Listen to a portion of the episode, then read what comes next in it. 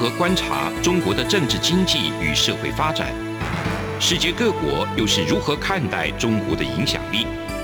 而两岸间有哪些焦点议题与新闻事件？深入解析，多面向的透视中国。欢迎收听《这样看中国》。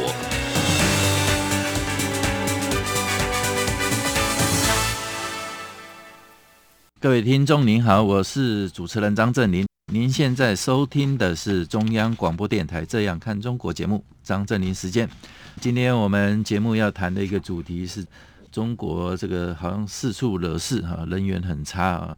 一些外交经贸的一个策略啊，到底是哪里出了一个问题啊？那即将在明年举行的这个冬季奥运，那这个部分是不是现在也有一些声音，因为这个？中国在人权的一方面啊，遭到国际的一个质疑哈，所以有一些抵制冬奥的一个声浪哈。那这部分我们今天哈很高兴来邀请到两位来宾，一位是这个吴建忠吴老师，好，那一位是陈文甲陈老师，两位来跟大家做一个分享。首先我来提一下这个冬季奥运的部分。当然，这个奥运来讲的话，先看的是日本的一个东京奥运。日本东京奥运最近因为实在是已经因为这个 COVID-19 的那个疫情的一个因素啊，已经造成了第一次已经延延期哈，啊延到今年年中。那接下来到底能不能如期的一个举办哦，还存在相当大的一些变数。但是在这个同时，在日本为这个东京奥运焦头烂额啦，或者说国际奥会在跟这些国家相关国家做一些那个协调周旋的当中，其实另外一股声音跟势力已经串起了啊。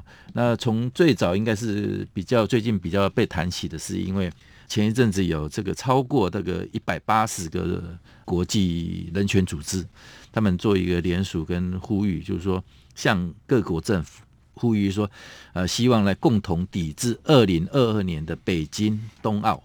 像这个里面的一些代表哈，就是像世界维吾尔代表大会的一个宣言，就更更谴责这一次啊，就是说二零二二年的北京冬奥是一场种族灭绝的一个运动会，因为有这样的一个声音出来，然后让整个国际社会慢慢就。开始注意到，或者说他们也感受到一些压力，那陆陆续续都有一些呃类似抵制主张跟意见出来。那这部分我想先请教一下建总，从这些国际的一个人权组织的一个发起，还有最近一再被提起或重视的，啊，像尤其特别是这个新疆维吾尔族的所谓的种族灭绝的一个行动跟那个作为来讲的话。这会不会在国际上形成一种风潮，然后进而带动给国际一些主要的一些国家一些压力，然后来对所谓的中国举办的这个冬季奥运造成一些压力，甚至落实？其实我们会看到啊，就是说中国大陆在过去呃人权的历史上面来讲。这个迫害人权的历史是非常多的，嗯、那更不要讲说没有民主、没有自由的这样的一个情况。嗯、那所以，当国际社会谈到这个，不管是维吾尔族人的这个新疆问题，还有包含像西藏的问题、香港的问题，还有台湾的问题，这个都是国际社会非常重视的一个重点。嗯，而我们却看到中共却狡辩，对，狡辩说他这个中共的人权啊、民主是做得非常好的。嗯哼，那所以我们看到他一开始是用一种非常霸道的一种方式。来铺陈这个中国大陆的主张，但是我们也看到，就是说，随着国际社会提出来的证据越来越多，包含在新疆的在教育营，不管是里面的这些被。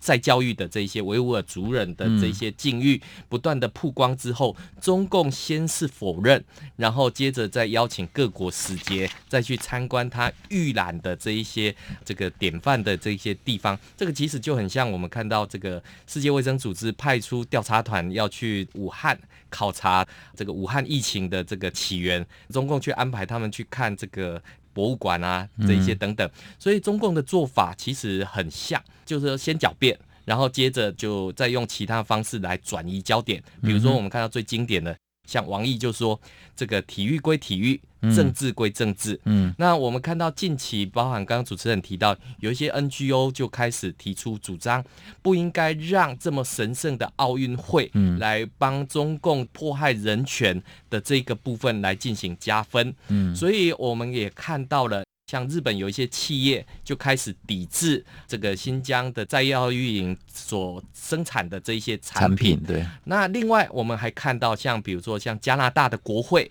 这个全票通过，然后呼吁要抵制这个奥运会。对。那加拿大二百六十六票对零票哈。是。那加拿大的一个国会的行动。等于也是呼应美国国会的这样的一个票决。对，那基本上我们看到美国跟加拿大这两个国家的国会都做出了建议，东京奥运当然跟要举办的这个呃所谓的这个张家口的冬奥，嗯，必须要做一个脱钩的一个部分，因为我们知道到目前为止，中共还是希望拉着日本的奥运，然后来说明。这个奥运是可以举办的一个部分，嗯、所以你会看到，就是说，当中共开始提所谓的政治归政治，嗯，体育归体育的时候，嗯、这个就是他狡辩的一个开始。嗯哼，那这个狡辩的一个这个部分啊，我补充一下，那个网络上经常会嘲讽这种话，就是说啊，一些政客啦或者政治人物来自一些国家，常常是讲说政治跟什么经济呀、啊、体育呀、啊、文化要脱钩哈，就是所谓的政治归政治啊，体育归体育啊，经济归经济啦。那网络上就会嘲讽说：“哎，这个就不就是那个龟苓膏 龟龟苓哈，这样子啊？就是讲的那是那个是不是开玩笑讲的话，就真的是讲鬼话一样哈。那事实上，政治跟所有的事情都嘛是扣在一起的。体育里头没有政治吗？经济里头没有政治吗？文化里头没有政治吗？”啊，在中国共产党底下，什么都是政治，这个是这样的一个逻辑。是，其实我们会看到，就是说，这个国际社会已经开始有了不同的反弹，那也认为这么神圣的奥运不应该让。这个北京来做这样的一个举办，嗯、更重要的是，其实大家对于中国大陆的疫情的一个情况，其实还是保持着一个存疑的一个部分。嗯、特别是我们看到在过年前，这个河北还爆发了疫情，因为我们知道这个冬季奥运的举办的场地就是在河北的张家口。嗯，那所以。第一个是疫情究竟是什么样的一个情况？那第二个部分是中共在过去的一段时间里面，他借着疫苗，希望能够洗白这个中国大陆的形象。嗯，那中共会不会在冬季奥运里面借着不管是强势的观光，或者是经济的发展，有序的恢复？其实我们知道，中共常常弄一些样板，常常弄一些试点，让国际社会觉得哦，他已经改变了，就像过去的乌坎的这个民主一样。那要弄出一个试点来，其实不难，但是这个可能会发出一个错误的讯号，嗯、就是给国际社会会认为说，那在中国威权政治体系的强力背书之下，那中国大陆的领导人就能够更有理的继续对人民来严格管控。换、嗯、句话说。对于新疆在教育营，如果国际社会再继续无视，嗯、那甚至于纵容这个中共的这样的一个包装，嗯、那这个其实对于人权的迫害，其实是非常严重的。嗯、更不要讲说跟新疆很有既视感的这个香港人的一个部分，其实也是一样的。嗯、那过去里面这个参选基本上是一个啊，就是说香港人民的一个权利，但是中共透过立法的一个部分。把这样的权利越来越限缩，嗯、所以我们会看到，就是说，在中共的体制之下，第一个，他当然这个迫害人权的一个部分，但是更严重的，其实他撕毁了这些国际法的这样的一个规范。那当然我们会看到，就是说，这样的一个点子并不是不可行的，嗯，所以我们会看到各国开始有这样的一个呃，就是敦促的一个声音出来。嗯、除了刚刚我们讲的美加之外，那更重要的是。之前的例子是不是能真的能够抵制呢？其实是可以的。在一九八零年的时候，嗯、当年的这个苏联入侵阿富汗战争的时候，是以美国为首的民主国家就抵制了这个莫斯科奥运。嗯、那抵制了这个夏季的莫斯科奥运之后，当然四年后，这个呃莫斯科。也号召几个国家，对，这个也抵制一九八四年的奥奥运的一个情况。嗯、那当然规模就不能跟一九八零年美国号召民主国家来抵制。这个莫斯科奥运的规模来相比拟的一个部分，所以第一个呃，我想这个关注中共的人权，这是各国的一个责任。那更重要的是关注中共的人权有没有什么策略跟手段可以来进行，特别是今年是中共建党百年的时候。对。那中共建党百年，如果奥运冬季奥运没有办法在张家口如期的举办，这个对习近平的 这样的一个呃脸面是非常会无光的一个部分。所以我们会看到，就是说这是一个，就是说怎么去抵制的一个问题。所以我想，国际社会开始有这样的一个正向声音，我想这个是值得持续关注的一个部分。那其实用历史经验来看，也不是说完全不可为了哈。那请教一下文甲兄，其实我们来看一下好了。一些背景，或者说，其实刚刚那个建中也稍微提到一下，这个冬季奥运中国在举办的时候，它其实不是很单纯的一个体育活动，它背后可能会有相当多的一个意涵在里头。尤其一些政治意涵在里头。那 CNN 啊，最近就有一个标题啊，就是说希望不要为虎作伥哈，就是说二零二二年北京冬奥会助中国巩固独裁政权。所以这等于是也不是说这个王毅讲的一个归零高归归零的那个问题了了哈。体育不可能是只有体育。那这部分其实从历史的一个角度来看，这个其实在二零零八年。那时候北京就举办了奥运嘛，哈，那当年其实也有一些所谓的人权啊、空污的问题，也有一些小小的声音来呼吁说要做一些抵制，但最终还是很顺利的一个举办。但是当年的那个环境、时空环境跟现在的一个时空环境又有点不一样。当年虽然也有这些类似的问题，但是好像没有这么严重。那今年不一样，或者说最近几年，这个中国这个整个霸权就起来了，然后香港的问题啦。那个新疆维吾尔族的一个种族的一个问题等等，那个比之前都还要严重，所以这一次才会有一些人群团体的一种做一些呼吁等等。文甲兄，你怎么来看这个惊喜之笔，或者说它背后可能有一些什么样的一些因素？这正如主持人刚所讲的，其实二零零八跟今年呢，它是这个时空环境有很大的改变。嗯，那我觉得我用引用一句话，就是这个。我们知道中共旗下的民族主义报纸《环球时报》对啊，他胡锡进这么讲，他说如果哪个国家受极端势力啊蛊惑，采取抵制北京奥运、冬奥运的实际行动，北京一定会予以猛烈报复。这凸显呢，现在这个中国呢，也变成这个所谓的第二大国之后呢，也够霸气了。嗯，我想这个办这个奥运、冬奥运呢，当然有两个实质的，呃，就是几个实质效应。当然，刚刚建忠兄所讲的，当然就一个习近平巩固他的这个政权。嗯，尤其呢，这个二零二二年，嗯，冬奥是二月四号开始办，然后二零二二年的也是刚十月份要召开这个二十大。嗯，对这个西巩固他的这个政权呢，也是相当的、相当重要的一个。如果他没办成，显而易见的。对他的这个政治声望也好，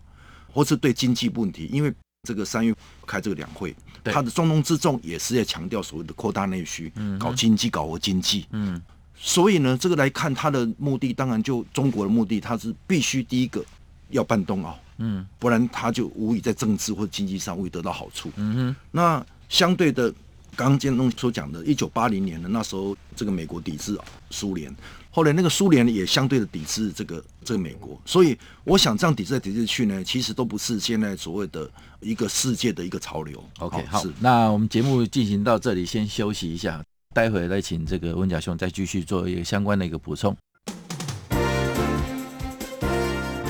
从两岸、国际、历史、文化与财经等角度透视中国的，这样看中国节目，每周一到周五晚间九点三十分到十点。在中央广播电台播出。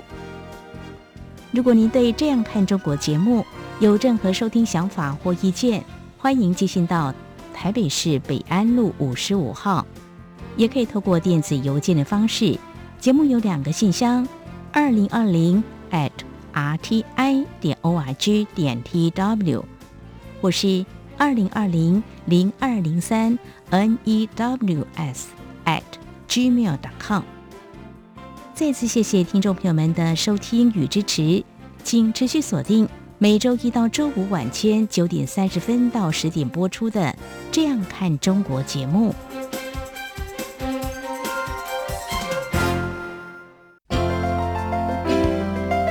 有人形容二零二零年是台湾的 Parkes 元年，使用手机可随时随地收听的形式，滋养了听觉，丰富了视野。而你也加入了 Parkes 的行列了吗？央广新闻部制播的众多精彩节目，陆续在各大 Parkes 平台上架，包括《早安台湾》、《两岸 ING》、《这样看中国》、张正霖时间、蔡明芳时间，还有《这样看香港》、舍之岂能藏乎？想跟你聊聊天，以及港式大排档节目，通通随点随听。欢迎透过 Sound 声浪平台搜寻央广节目名称，就可以收听到精彩的央广新闻节目。快拿起手机，让我们在 Podcast 平台相见。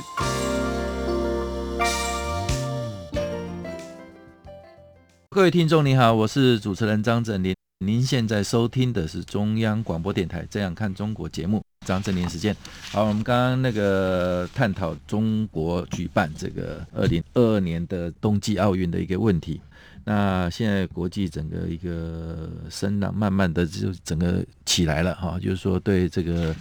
中国还是要给他一个相当程度的一种压力跟惩戒哈，就是说不要因为一个冬季奥运又让他们在二零零八年一样这样一个北京奥运成功以后对中国一个。强权霸权的一个串起等等，那如果这一次也让这个冬季奥运也让中国很顺利的举办，然后在整个大环境下面，也许这个日本东京奥运都可能不举办之下，然后中国可以很顺利的一个举办这样一个冬季奥运，然后到时候也有很多的一个所谓的观众入场哈，然后一片歌舞升平的那个样子的话，哎。好像中国比较有本事嘛，哦，那会不会那对他统治以目前的一个手段监控人民啊，或者说迫害人权啊，对一些香港问题、新疆问题、西藏问题、台湾问题等等，做这样的一个破坏是合理性的一个一种表述，会有这样的一个假象出现啊？我想希望继续这个部分的一个补充。所以刚刚就正如主持人所讲的，嗯。中国势必要办这个，一定要办成。嗯哼，哦，就是几个目的：政治、经济，还有包括这个对外宣传。就是说，哎，你看我这个，不管是香港、新疆、西藏，甚至台湾问题，都是我国内的问题。对，对不对？我说了算。嗯哼，哦，这个当然对一个对大内宣、大外宣是很大的帮助。除此之外呢，他甚至呢，他现在还在企图要争取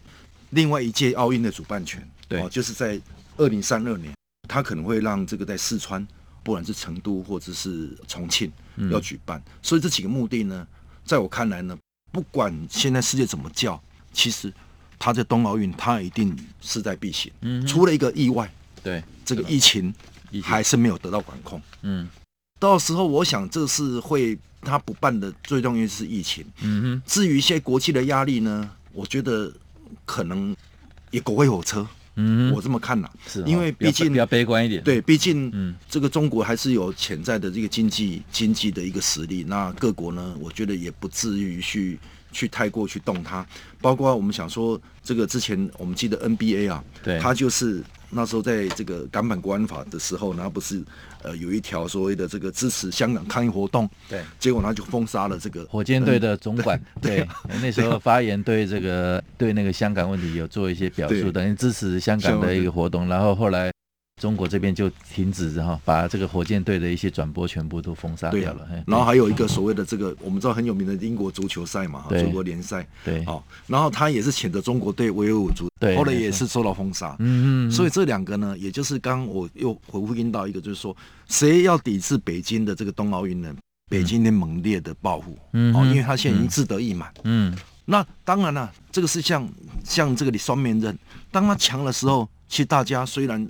虽然这个官方呢是不予这么太多正面回应，但是民间就像我们现在所这个这个民调啊，嗯，全世界民调最讨厌的就是中国，是。啊，包括现在这个当然日本就不用看，日本八十几哦，然后这个加拿大、英国等法国等等，没错，包括东盟，嗯，东盟现在呢也非常的反反，澳洲也是，对，因为东盟反对原因很很简单。东盟他说：“你这个这个疫苗，他现在不是卖那个疫苗吗？嗯，那疫苗呢？他那个东西是没有经过科学实实验证的，对，对，所以等等这些呢，就会普遍对这个现在对中国呢，不管是体育啊、政治啊等等这些啊，或者是疫情的方面，通通不信任。嗯，不过这个部分，我觉得中国人民是无辜了。对啊，啊，那是中国一个政权啊，就中国共产党啊，还有甚至说你把它范围再缩小一点，习近平的领导班子啊，这个要负相当大的一个责任嘛啊。那讲到这个部分，我就觉得，如果你说中国政权这些人啊，就是说那个说谎不打草稿啊，脸皮厚的像犀牛皮一样啊，这样子的一个状况，我们也来来那个解读一下啊，就是说。中国外交部在这个二十二十二号的时候举办了一个所谓的兰厅论坛哈，那个兰厅论坛就是他们每年都会举办的一个部分，就找一些产官学啦，哈，还有一些民间所谓的民间的一些代表来做一些交流。在这个场合里面，那因为最近大家针对所谓的西藏啊，还有新疆的人权的问题，有很多的一个质疑跟抨击哈。那中国的那个外交部长王毅哈，在这里面就特别去讲了一些话。我讲说，中国呃始终是保护并促进人权发展的一个国家哈。那作为世界上最大的一个发展中的国家哈，中国奉行以人民为中心理念，哦，将生存权呐、发展权呐作为首要的基本人权啊，所以会努力促进什么经济社会文化权利跟公民政治权利的一个全面协调发展。还特别他自己还自自己对号入座了哈，就是说特别去点名新疆跟西藏少数民族的区域是用一个刮胡中国人权进步的一个典范。我的天呐，啊，真的很敢讲啊！这个人中国人权进步的一个典范，那这这个我们都要该怎么怎么去讲下去？或者说王毅这个真的是犀牛皮厚到那个脸皮厚到这种程度，讲这种话。全世界真的是无法接受啊！但那他们可以自己这样的嗨啊，自嗨，自己大内宣可以讲这些话，我觉得在我们现在看起来真的是有点不可思议啊。那个建中你怎么来看王毅这段话？其实我们会看到这个王毅这种讲话不打草稿，这个其实已经让国际社会非常反弹。嗯、那当然，我们刚刚听到主持人也提到一件事情，就是说，其实我自己在观察，国际社会对人权的一个呃是有一个普世价值的一个认识。但是我们现在看到中共是希望透过所谓的发展权来回应国际社会对于他迫害人权的这一些事实，所以他的意思是说，你看吧，我在新疆对于这一些维吾尔族的兄弟，我改善了他的生活，我给他工作，给他教育，嗯，那这个是帮助他发展，为什么国际社会还要谴责我呢？那这个其实就是呃这个违逆之论。那特别是哈，我们看到大家都如果还有印象的话，二零零八年的时候，其实北京办奥运，那当时国际社会跟中国大陆社会里面有一种说法，就是说中国大陆那一年是所谓的公民社会元年。嗯，但是呃，我们看到在二零零八年的时候，有一部嗯非常著名的，就是《零八宪章》，也就刘晓波当时呃以一种非常这个。卑微的口吻，希望这个中国共产党能够启动改革，这种这么卑微的这个祈求，让这个中国共产党脸面挂不住。嗯，那我们看到后来这个刘晓波是被呃这个监禁起来，他的老婆一直到二零一八年才被德国总理梅克尔营救到这个德国。德国去。那所以我们会看到，就是说，当国际社会对于中共的人权如果不发声的话，那这个呃，其实会是一个很重大的一个灾难，嗯，因为我们看到，就是说，这种在新疆也好，在这个香港也好，甚至于在台湾也好，中共总是希望操之在我，嗯，总是告诉国际社会，你不要来这个干涉内政，好，不要来干涉内政。所以我们看到，不管是王毅的话，或者是崔天凯的话，崔天凯也讲，这个中国驻美代表他就提到，台湾涉港涉疆。跟涉藏的问题是必须要坚守的红线，嗯，所以呃，我们会看到，就是说，当国际社会对于这个人 权如果呃没有坚持普世价值的时候，恐怕会被中共的这种。嫁接式的一个方式来做一个国际话语权的一个抢夺，那甚至于呃，我们刚前一段节目就就有提到，如果说冬季奥运顺利在中国大陆举办的话，嗯，那这个其实让国际社会影响下来的会是一种制度上面的一个比较。嗯，就是说你看吧，威权体制之下的这个控制，哦，这不管是疫情也好，或者人民的控制也好，其实都有它优秀的一面。嗯，那你看美国这个疫情这么的糟，我们看到美国总统拜登也讲，这个第一次世界大战、第二次世界大战，美国死亡的总人数都没有这一次。疫情死死亡的这个人数，所以中共当然他想要营造一种就是制度上面的优势，来做一个啊，就是国际社会的一个推广，所以习近平才会讲人类命运共同体。那在这样的一个逻辑之下，我们会看到，就是说，发展权是现在中国大陆在国际社会回应各国的一个指责。嗯，那这个指责里面，其实我们会看到，就是说，中共在筑墙，好，他们不准他们人民翻墙。是，那国际社会当然也被这一道墙给这个限制住。那过去里面，当然对川普来讲的话，他想打造这种所谓的呃军事墙，或者是科技墙。还有这个贸易墙等等，那我们现在看到中国大陆的确在它的领土范围里面，